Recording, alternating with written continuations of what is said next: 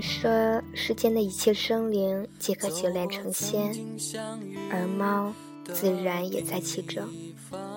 每修炼二十年，猫就会多长出一条尾巴。等到有九条尾巴的时候，就算功德圆满了，连天上的神仙都要敬然三分。可是，这第九条尾巴却是极难修到的。当猫修炼到第八条尾巴的时候，会得到一个提示，帮助它的主人实现一个愿望。心愿完成后，会长出一条新的尾巴，但是从前的尾巴也会脱落一条。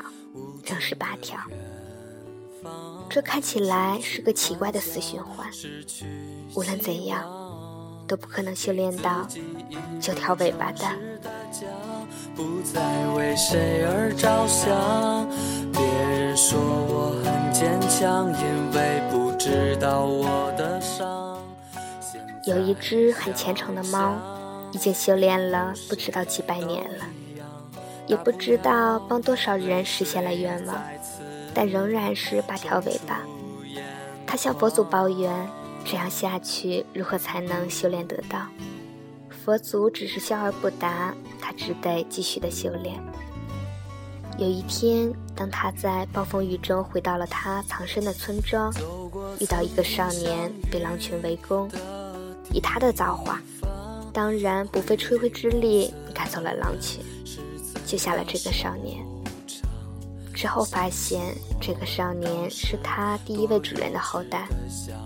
按照规矩，他需要帮少年实现一个愿望，然后脱落一条尾巴，再长出一条新的尾巴，继续他的死循环。少年当然是欣喜若狂。九尾猫的传说在当地不知道流传了多少年，而自己何其有幸！居然成为了八尾猫的主人，还有一个不论多么奢侈都能够实现的愿望。八尾猫问少年的心愿是什么，他一时之间竟然回答不出来。于是，八尾猫变成了一只普通的猫咪，暂且跟少年回到了他的家里。在之后的几天里，少年小心翼翼地与八尾相处。发现他的眼神里，除了看透世事的淡然之外，竟然还有些许的悲哀。当他得知了死循环的秘密之后，竟然对这只神通广大的猫产生了怜悯。终于有一天，八尾猫待得不耐烦了，便问少年到底有多少愿望。少年想了想，问。什么愿望都可以实现吗？八尾不屑地瞥了他一眼。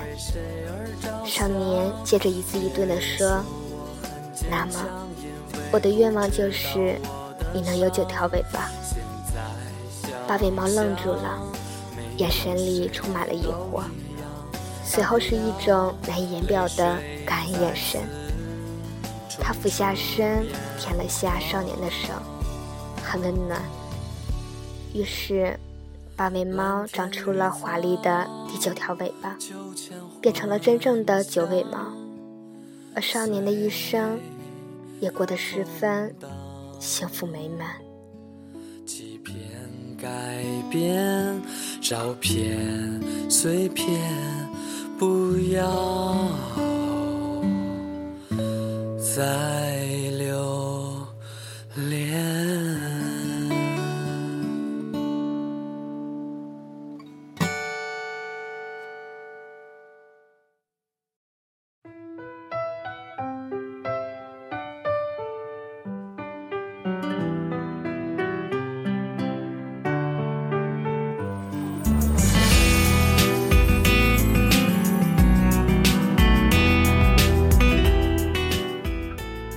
事到这里结束。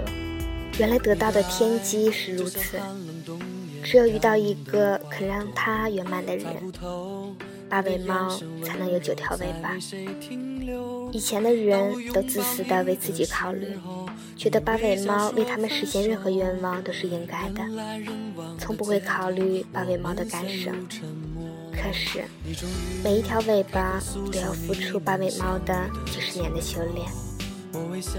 当我读到少年的愿望时，着实的吃了一惊。一直以来，不管是阿拉丁神灯，还是雅各布斯的十宝后爪，人们在得到命运的眷顾时，所许的愿望都是为了自己。对于天上掉下来的馅饼，人们总是享用的如此理所当然，而耗费自己难得的运气去成全别人的圆满，这或许是世间最大的慷慨，最真心的回馈了吧。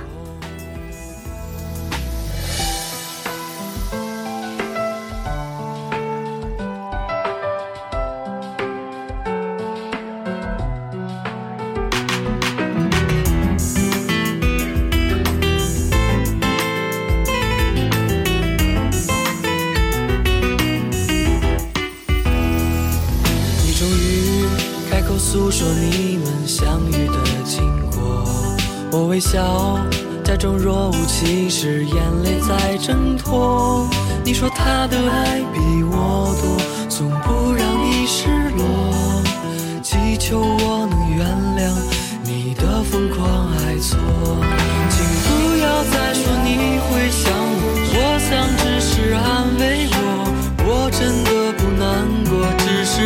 水难收。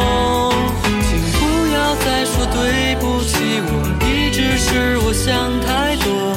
爱情到了尽头，就要勇敢放手，还你自由。请不要再说你这里是 FM 三九三四一三，我是甜甜，祝你晚安，好梦。